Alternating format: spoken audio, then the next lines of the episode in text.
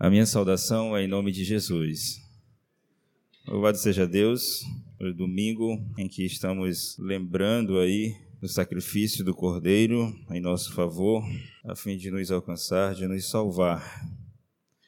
Hoje pela manhã refletimos baseado em Êxodo e agora à noite nós iremos refletir a partir é, de um texto do apóstolo Paulo, inspirado por Deus quando ele destinou uma carta inspirada à igreja de Corinto. Primeira carta de Paulo aos Coríntios, capítulo de número 5. Abra, por gentileza, a sua Bíblia. Primeira carta de Paulo aos Coríntios, capítulo 5, nós leremos do verso 1 ao verso 8. Diz assim o um texto: Geralmente se ouve que há entre vós imoralidade e imoralidade tal como nem mesmo entre os gentios, isto é, haver quem se atreva a possuir a mulher de seu próprio pai. E contudo andais vós ensoberbecidos e não chegastes a lamentar para que fosse tirado do vosso meio quem tamanho ultraje praticou. Eu, na verdade, ainda que ausente em pessoa, mas presente em espírito, já sentenciei como se estivesse presente, que o autor de tal infâmia seja, em nome do Senhor Jesus, reunidos vós e o meu espírito, com o poder de Jesus, nosso Senhor, entregue a Satanás para a destruição da carne a fim de que o espírito seja salvo no dia do Senhor Jesus. Não é boa a vossa jactância. Não sabeis que um pouco de fermento leveda a massa toda? Lançai fora o velho fermento, para que sejais nova massa como sois de fato sem fermento. Pois também Cristo, nosso Cordeiro Pascal, foi imolado. Por isso celebremos a festa, não com o velho fermento, nem com o fermento da maldade e da malícia, e sim com os asmos da sinceridade e da verdade. Que Deus nos abençoe a leitura da sua palavra. Pela manhã, nós refletimos sobre uh, as marcas distintivas da fé cristã nos símbolos teológicos da ceia, né?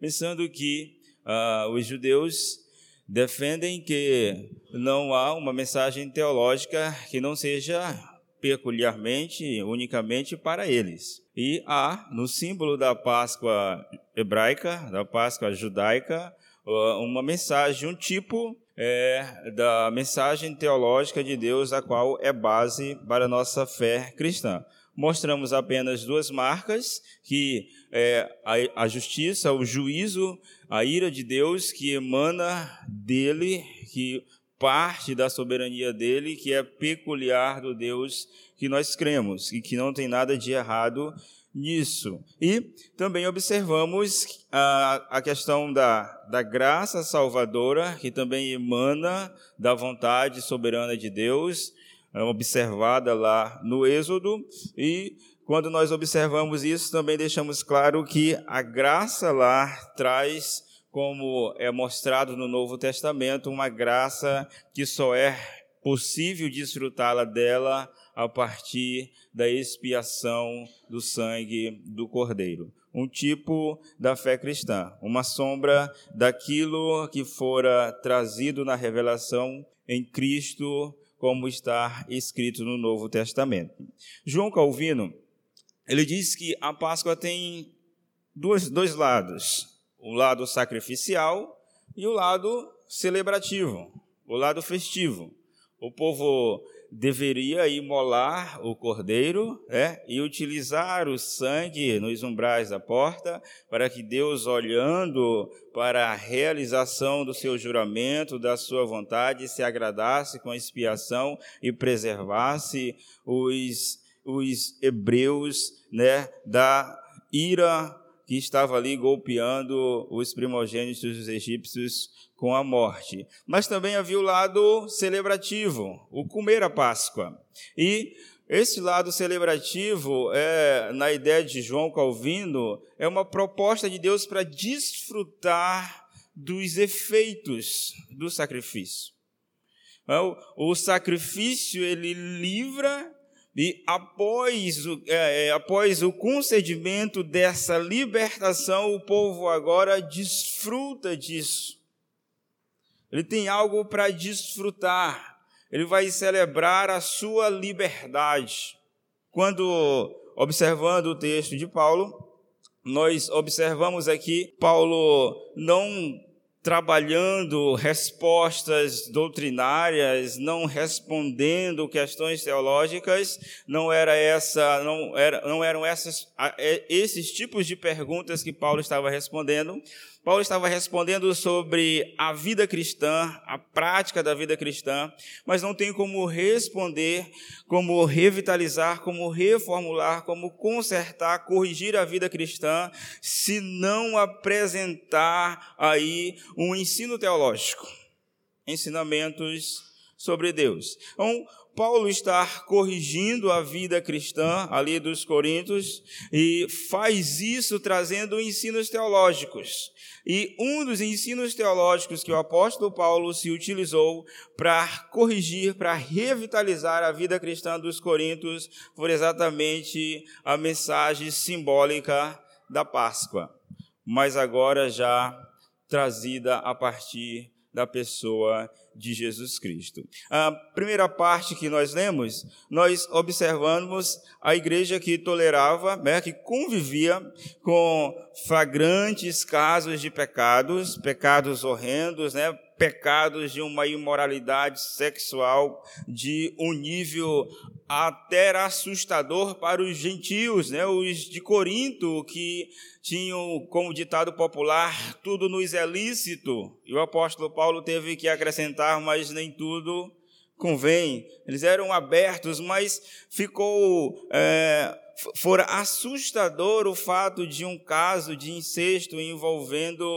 o, o filho de um homem que estava se relacionando com a mulher do mesmo. Então, esse caso aqui é um caso isolado, eh, mas o apóstolo Paulo vai mostrar que vai usar este caso para mostrar aos irmãos de Corinto que houve algo que os libertou daquele estilo de vida, daquela pertença à imoralidade, da vida depravada, da vida desagradável.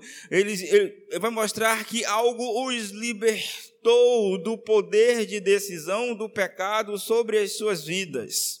E ele vai fazer isso exatamente fazendo uso do símbolo, dos símbolos pascais, pascal. E o que nós vamos refletir nesta noite, uma proposta temática, é a Páscoa como a celebração cristã da libertação do pecado pelo sacrifício de Cristo. Nós vamos re refletir a partir deste tema. E, em primeiro lugar, nós vamos observar, a partir do versículo 7, que o sacrifício do cordeiro pascal, ali apresentado na teologia paulina, ela é apresentada como propiciação para a libertação do pecado. Observe aí no verso 7, no verso 7, o texto diz assim: Lançai fora o velho fermento, para que sejais nova massa, como sois de fato, sem fermento. Pois também Cristo, nosso Cordeiro Pascal, foi imolado. Paulo usa o termo pascha para mostrar que houve um sacrifício pascal e esse sacrifício tem a ver com um ser que fora imolado para libertar um povo de algo. O apóstolo Paulo está dizendo que o sacrifício aí não é simplesmente uma jornada cultural, uma questão de uma época, porque chegou o momento de relembrar de um episódio. O apóstolo Paulo está trazendo aí a, a, a, a, a, mensagem teológica da Páscoa, agora na pessoa de Cristo, dizendo: o cordeiro que fora imolado, ele fora imolado como propiciação, como, liber, como ato libertador de outros seres humanos que estavam presos, que eram escravos desse algo. E esse algo que escravizava estas pessoas, da qual Cristo os libertou, é o pecado. Que é o que ele começa colocando com o caso particular do incesto. Ele mostra o, o, pecado que está dentro da igreja, ele mostra como o pecado estava ali evidente à igreja, e ele vai então mostrar à igreja que eles haviam sido libertos por esse sacrifício daquele tipo de estilo de vida desagradável a Deus. E o apóstolo Paulo, ele vai mostrar aqui é, pegando uma linguagem, essa linguagem figurada, que na noite antes da saída dos, dos, filhos de Israel do Egito, a ira do santo Deus, ela percorreu com o juízo e vitimou os primogênitos. Mas o sacrifício do cordeiro livrou os hebreus da morte. Paulo está mostrando aqui que o mesmo ocorre com a igreja. A igreja não fora só simplesmente e unicamente livre da prática do pecado, do poder de decisão do pecado sobre as suas vidas, da escravidão do pecado. Um, Cristo os libertou da culpa do pecado, da culpa para o juízo. Cristo é uma libertação plena, liberta da culpa e liberta da pertença, do pecado que pode agora decidir levar-nos a um estilo de vida desagradável a Deus liberta para o juízo final e liberta para o dia a dia. Uma libertação plena. Quero deixar mais claro aqui o que era o pecado do qual nós estamos nos referindo.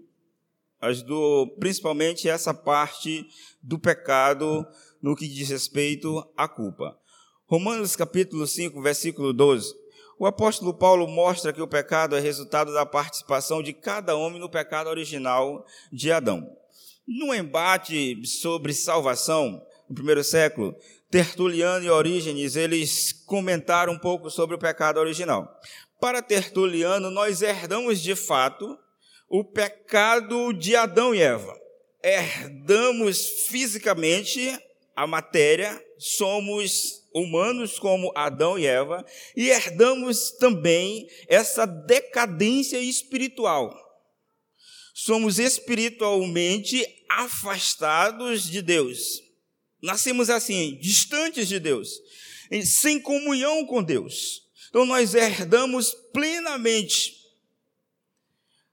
o que Adão e Eva é, de fato eram, foram após a queda. E, mas Orígenes, numa pegada mais filosófica, ele disse que não, que o pecado, ele não era algo que nós recebemos como herança de Adão e Eva. Para ele, houve o, pe o pecado ocorreu não quando o homem fora criado, mas o pecado ocorreu quando nós éramos somente seres espirituais. E a criação toda a criação não era propósito de Deus. Deus nos criou de forma simplesmente na esfera espiritual, mas quando nós caímos esse pecado, nós caímos espiritualmente. Deus então, por consequência do pecado, havia criado-nos em matéria. E aí ele defende que nós não somos descendentes, o nosso pecado não tem nada a ver com o pecado de Adão. Mas o que nós queremos mostrar aqui, o que nós defendemos aqui, o que nós cremos é que, de fato, nós somos naturalmente pecadores. Que a nossa natureza é pecaminosa. Que nós já nascemos com essa culpa, mesmo quando não nascemos ainda na, com a prática do pecado, praticando o pecado. E Cristo nos liberta desta culpa natural e Cristo nos liberta do dia a dia envolvido com o que era o pecado.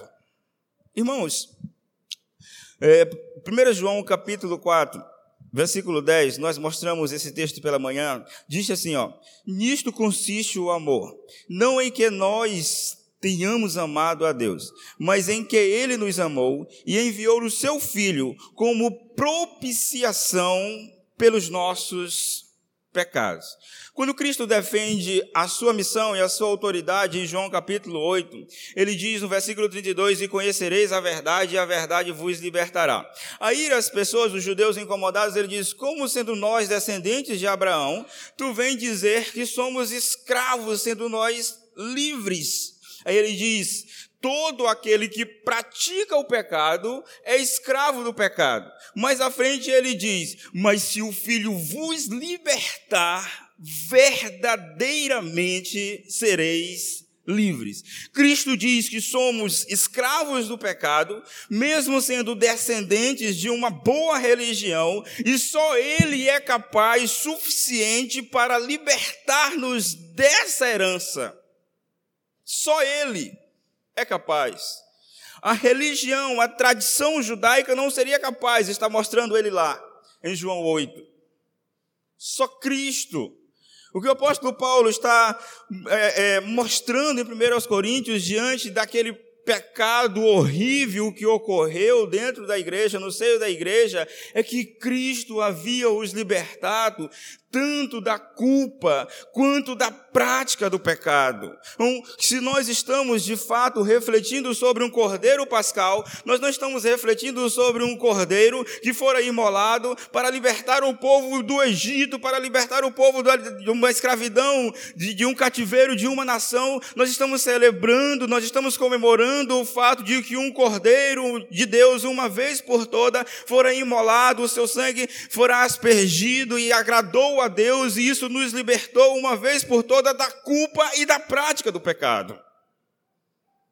É isso que nós estamos celebrando o cordeiro que fora imolado, que fora sacrificado, para nos libertar da culpa no juízo final e da prática no dia a dia, quer seja o pecado que nos traga prazer, como a fornicação e o adultério, quer seja o pecado que vicia o organismo, como o cigarro, como as drogas, como aquilo que vicia, quer seja o pecado de menos dimensão, como dizem que era mentira, Cristo nos libertou de forma plena da culpa e da prática.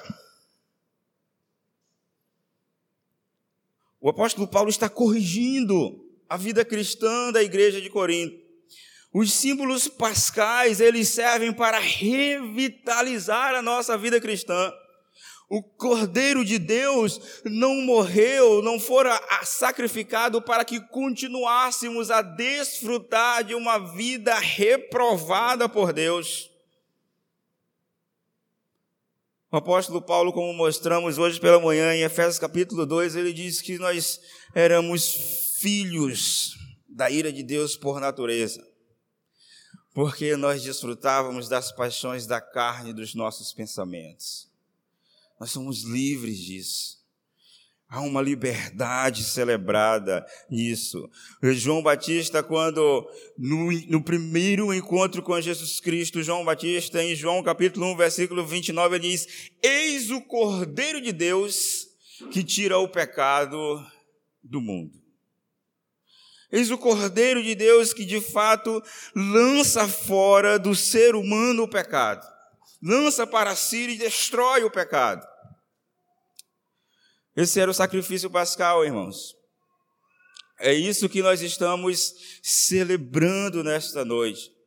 Quando Cristo nos alcança, o sacrifício dele então tirou de sobre as nossas vidas, de sobre a nossa história daqui para frente, a culpa e a prática diária do pecado. Nós somos livres disso. Nós somos livres desse estilo de vida. Mas por outro lado, como falei no início, João Calvino mostra que há uma celebração. E no versículo 8, o apóstolo Paulo fala disso.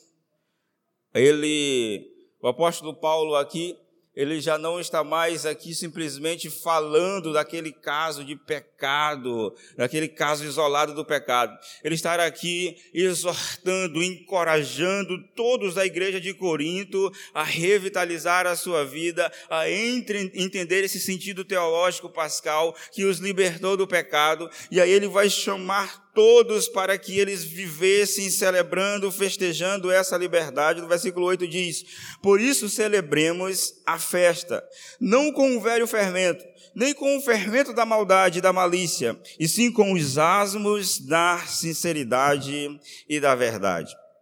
Nós temos aqui a metáfora do fermento. A metáfora do fermento, ela foi muito utilizada no Evangelho de Mateus, Paulo utilizou também lá quando escrevendo aos Gálatas, em Gálatas 5, e a ideia aqui, segundo João Calvino, é que o fermento representa nessa descrição o mesmo princípio que a metáfora do velho homem representa nas demais cartas de Paulo.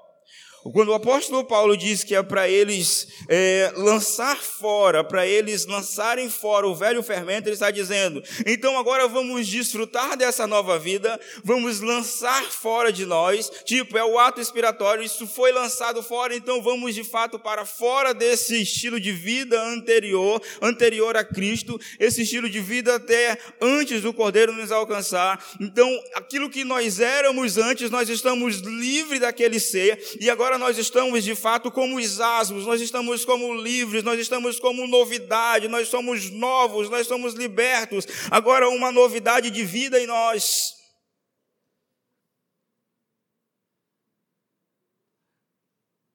A antiga, o antigo modo de viver ficou para trás. Lançai fora. Quando neste no versículo 7, no versículo 7 isso é, é a ideia de purificar, de limpar totalmente. Quando o apóstolo Paulo diz, lançai fora o velho fermento, ele diz, sejam limpos totalmente desta vida outrora a Cristo, dessa vida antes de Cristo desse estilo de vida antes do contato com Jesus Cristo, antes do sacrifício de fato vos converter, vos transformar, vos fazer outro. Totalmente limpos, limpos da culpa e limpos da prática. Irmãos, o que nós temos aqui é a ideia de que nós temos o motivo para festejar e a forma para festejar a Páscoa. O motivo para festejar é que Cristo nos libertou do pecado. O motivo para festejar é que, de fato, nós em Cristo verdadeiramente somos livres. livres. E a forma para festejar é como, de fato, pessoas livres do pecado. Essa deve ser a nossa, a, a nossa condição enquanto celebrando a Páscoa. Nós vamos observar aqui que nessa vida livre do pecado, como motivo e forma de celebrar a Páscoa, que aqui há uma relação existente entre a figura e a realidade. O apóstolo Paulo, quando diz celebremos a festa, ele diz: tomem parte desta festa depois do sacrifício. Participem desta alegria, participem desta vida depois do sacrifício. É a ideia da ceia. Participar como limpos, participar como de consciências tranquila, participar como pessoas que verdadeiramente foram alcançadas, transformadas. É a ideia de vamos participar desta festividade, vamos participar dos efeitos do sacrifício, e isso é festivo para nós. João Calvino diz que Paulo está encorajando os, os irmãos de Corinto para que agora, viu o sacrifício de Cristo, eles provem da realidade da Páscoa. Não simplesmente de um tipo se nós estivéssemos provando do sacrifício ano após ano de animais, nós estávamos provando da sombra, do tipo, de algo que apontava para o definitivo. O apóstolo Paulo agora está dizendo que os coríntios eles devem participar da realidade, dos efeitos reais do sacrifício de Cristo. E aqui é, nós, nós observamos que nós não precisamos sacrificar. Deus sacrificou por nós o seu filho, mas nós precisamos comer a Páscoa, nós precisamos participar da festa, nós precisamos viver com alegria plena no fato de que somos livres da culpa e, e da prática do pecado. Nós, quando nós observamos aqui o apóstolo Paulo no versículo 7 dizendo: Lançai fora o o velho fermento, para que sejais nova massa, como sois de fato, sem fermento. O apóstolo Paulo está mostrando, participem do que de fato vocês são, participem dos efeitos reais do sacrifício. Vocês são isso, vocês são pessoas postas fora da escravidão do pecado. Se nós vamos então gritar, um, gritar com alegria na ocasião da Páscoa, nós vamos dizer: Viva nossa liberdade em Cristo, viva o sacrifício de Cristo que nos libertou do pecado, viva nossa liberdade da prática do pecado, e aquele que adulterava, viva a Deus, glória a Deus, porque em Cristo Jesus ele me libertou do adultério, porque em Cristo Jesus ele me libertou do pecado que me viciou em drogas, porque em Cristo Jesus ele me libertou da mentira, porque em Cristo Cristo Jesus eu sou liberto, viva a Deus, porque o Cristo me libertou da prática e da culpa do pecado. Viva a Deus pela liberdade que temos. E o apóstolo Paulo, quando ele, no capítulo 4 de Filipenses, ele disse lá: Alegrai-vos no Senhor. Outra vez vos digo, alegrai-vos. Quando ele usa aquela palavra, aquele termo, alegrai-vos lá, ele diz: estejam plenamente satisfeitos com o fato de pertencerem ao senhorio de Cristo, pelo fato de pertencerem à posição de autoridade que Cristo exerce sobre a vida de vocês, ao fato de estarem agora debaixo do Cristo que tem poder de decisão sobre vocês. Irmãos, não existe liberdade enquanto nós não somos entregues a uma fé verdadeiramente monoteísta, onde nenhum outro poder tem poder de decisão sobre nós, onde só Deus tem poder de decisão sobre as nossas vidas. É isso que de fato é liberdade. Quando nós temos uma fé monoteísta no Deus único que liberta e liberta para Ele. E o apóstolo Paulo está combatendo exatamente isso, pessoas que desfrutam ali, que estão divididas entre dois poderios, o poder do pecado, que leva as pessoas na, da, da igreja a cometerem pecados horrendos, como o caso de incesto, e ao mesmo tempo o, o poder de Deus que, que, que, que, no, que no sacrifício de Cristo os alcançou para essa liberdade, e aí uma coisa não dá para conviver ao lado da outra. É um só Deus. É por um só motivo a nossa alegria.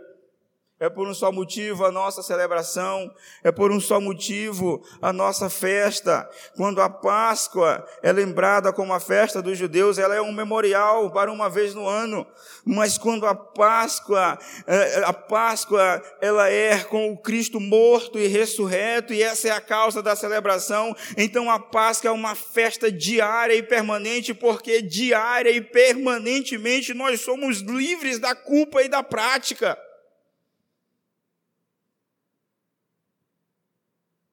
É algo que está em nós, é como uma cultura que se formou em nós.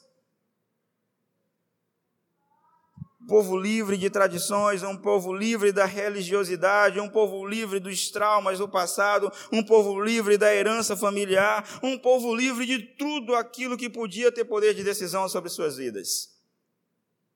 Um povo livre, totalmente entregue a Deus pelo sacrifício de Cristo plenamente entregue a Deus pelo sacrifício de Cristo. E aí, ainda no versículo 8, o apóstolo Paulo diz assim: Celebremos a festa não com o velho fermento, não com aquele velho estilo de vida. Né? Celebremos a festa nem com fermento da maldade, da malícia, e sim com os asmos da sinceridade. O apóstolo Paulo diz: vamos celebrar, vamos desfrutar do sacrifício de Cristo. E, e, vamos fazer isso sem um velho fermento, não com um velho, velho fermento, que vivamos, diz Calvino, que vivamos a liberdade do nosso velho modo de ser pecaminoso. Calvino tam, também disse, quando Paulo diz, nem com o fermento da maldade, Calvino diz que essa festividade, que esse desfrute, que isso seja é, como, como uma celebração do fim da malícia, do fim da maldade, do fim do pecado. Nós celebramos o fim do poderio do pecado, o fim da pertença ao pecado, o fim da escravidão do pecado sobre as nossas vidas. É o fim da malícia, é o fim da maldade. Findou nas nossas vidas e isso graças ao sangue de Cristo que fora expiado em nosso favor. E o apóstolo Paulo conclui dizendo: e sim com os asmos da sinceridade. Que seja uma vida totalmente limpa, os asmos, né? Limpeza, limpo de iniquidade, limpo de culpa, limpo de pecado, limpo do que era outrora, que era o que simbolizava na Páscoa dos Hebreus. O apóstolo Paulo mostra que seja uma vida totalmente limpa, totalmente agradável, totalmente pura, totalmente aprovada por Deus. Irmãos, nós estamos simplesmente, às vezes, dizendo que a Páscoa não é coelhinho, mas precisamos agora avançar um pouco mais, como cristãos que precisam revitalizar as suas vidas, ter suas vidas revitalizadas diante de Deus e consentir que a Páscoa ela não é de fato coelhinho, mas a Páscoa ela não é simplesmente, ela não é somente uma memória do que Cristo fez na cruz. A prática implica em que eu e você, se fomos de fato salvos em Jesus Cristo, Cristo, já somos livres do pecado, tanto da culpa para o juízo final, como da prática dele diariamente. Precisa consentir isso, precisa estar com isso em mente, para que a sua vida seja de fato agradável a Deus para que a minha vida seja agradável a Deus. Então eu percebo que a Páscoa, além de ser uma mensagem para aqueles que ainda não têm Jesus Cristo como Senhor e Salvador de suas vidas e podem pedir perdão, podem confessar os seus pecados e agora provar desse sacrifício libertador em suas vidas. Essa Páscoa também tem a ver com a igreja já salva, porque ela tem como objetivo fazermos refletir do que de fato nós somos na realidade. Nós somos pessoas fora do pecado. E se você é salvo em Jesus Cristo, mas ainda não era essa pessoa que está vivendo fora do pecado, que de fato está livre do pecado, das amarras da prática diária do pecado, você agora tem uma oportunidade diante de Deus de se reconciliar reconciliar com Ele, porque o sacrifício de Cristo ele é para propiciar reconciliação, tirar-nos da prática e da culpa e colocar-nos em, em, em uma perfeita comunhão com o nosso Deus. Serve tanto para aqueles que ainda não têm Cristo como Salvador de suas vidas, mas também serve para a igreja dele, que não está vivendo como igreja livre da prática, das amarras, da escravidão do pecado. Se você é membro desta ou de outra igreja e você está celebrando a Páscoa de forma incoerente, aquilo que você deveria ser pelo sacrifício de Cristo, curve a sua cabeça, fale com Deus. Você não é simplesmente um religioso, você não é simplesmente alguém que está pensando, que pensa diferente que a Páscoa é isso ou que a Páscoa é aquilo. Você era um ser livre do pecado e precisa se reconciliar com Deus. Pastor, como é que eu faço isso como igreja? 1 João capítulo 1, versículo 9. Se verdadeiramente confessarem os vossos pecados, Deus é fiel e justo para nos perdoar e nos purificar de todo pecado. Nosso Deus soberano, Nós te louvamos, ó Pai, pelo teu cuidado para conosco, pela forma, ó Deus, como o Senhor nos alcançou, pela forma, ó Deus, como o Senhor tirou do mundo, ó Pai, da escravidão do pecado, da culpa, ó Pai, que pairava sobre nós. O Senhor nos libertou. Obrigado, ó Deus, porque o Senhor tirou, ó Pai, da prática do pecado muitas pessoas como eu. Ó Deus, que através do pecado conheceram drogas, conheceram o vício, ó Pai, e viveram de forma depravadas. Tirou, ó Deus, da prática do pecado pessoas como alguns que estão aqui, que viviam, ó Pai, em busca do prazer no adultério, na fornicação, que viviam, ó Pai, na imoralidade sexual, ó Pai, em busca desse prazer desordenado e desagradável a Ti que tem tirado diariamente, ó Pai, da vida do pecado, aquelas pessoas, ó Pai, que têm como cultura, ó Deus, pessoal, a prática da mentira. O Senhor nos livrou da culpa e nos livrou da prática. E nós te louvamos por isso. Obrigado, Senhor. Ó Deus, e nesta noite, ó Pai, nós que estamos refletindo sobre os símbolos pascais, o símbolo pascal, nós queremos, ó Pai, que o Senhor ouça-nos quando nós estamos te pedindo perdão, quando nós estamos te pedindo, ó Pai, reconciliação, quando nós estamos pedindo para que o Senhor nos purifique, nos limpe de todo o mal. Deus, aquele irmão, aquela irmã que não tem vivido, ó Pai, a vida que for alcançada no teu Cristo, a vida limpa, a vida pura, a vida agradável, a vida sem as amarras do pecado.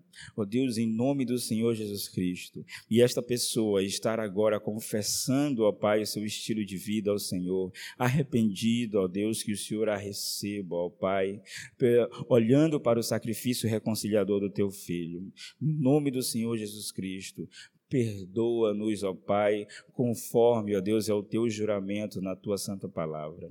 Deus, no nome do Senhor Jesus, aquele ou aquela que estão refletindo nesses dias sobre os efeitos do seu sacrifício, do sacrifício do teu filho, no que diz respeito à salvação, no que diz respeito à eternidade, no que diz respeito a Deus à saída de debaixo da culpa, ó Pai, para o dia do juízo, da saída, ó Deus, das amarras do pecado, da prática em que estão envolvidos, ó Pai, que estas pessoas, ó Deus, de fato tomem isso, ó Pai, como uma, uma verdade absoluta, como algo que não é relativo, que não depende de como elas vão entender, de como elas querem entender, mas depende, ó Pai, única e exclusivamente da tua soberana vontade. Deus, no nome de Jesus, ajude essas pessoas, cada uma delas, a compreenderem a necessidade que elas têm de provar da liberdade que é trazida por Ti no sangue do Cordeiro no nome do Senhor Jesus. Louvado e engrandecido. Aleluia. Glória a Deus pelo sacrifício do teu filho, que libertou a tua igreja e continua libertando pecadores confessos, arrependidos diante do Senhor. É no nome de Jesus a nossa oração. Amém.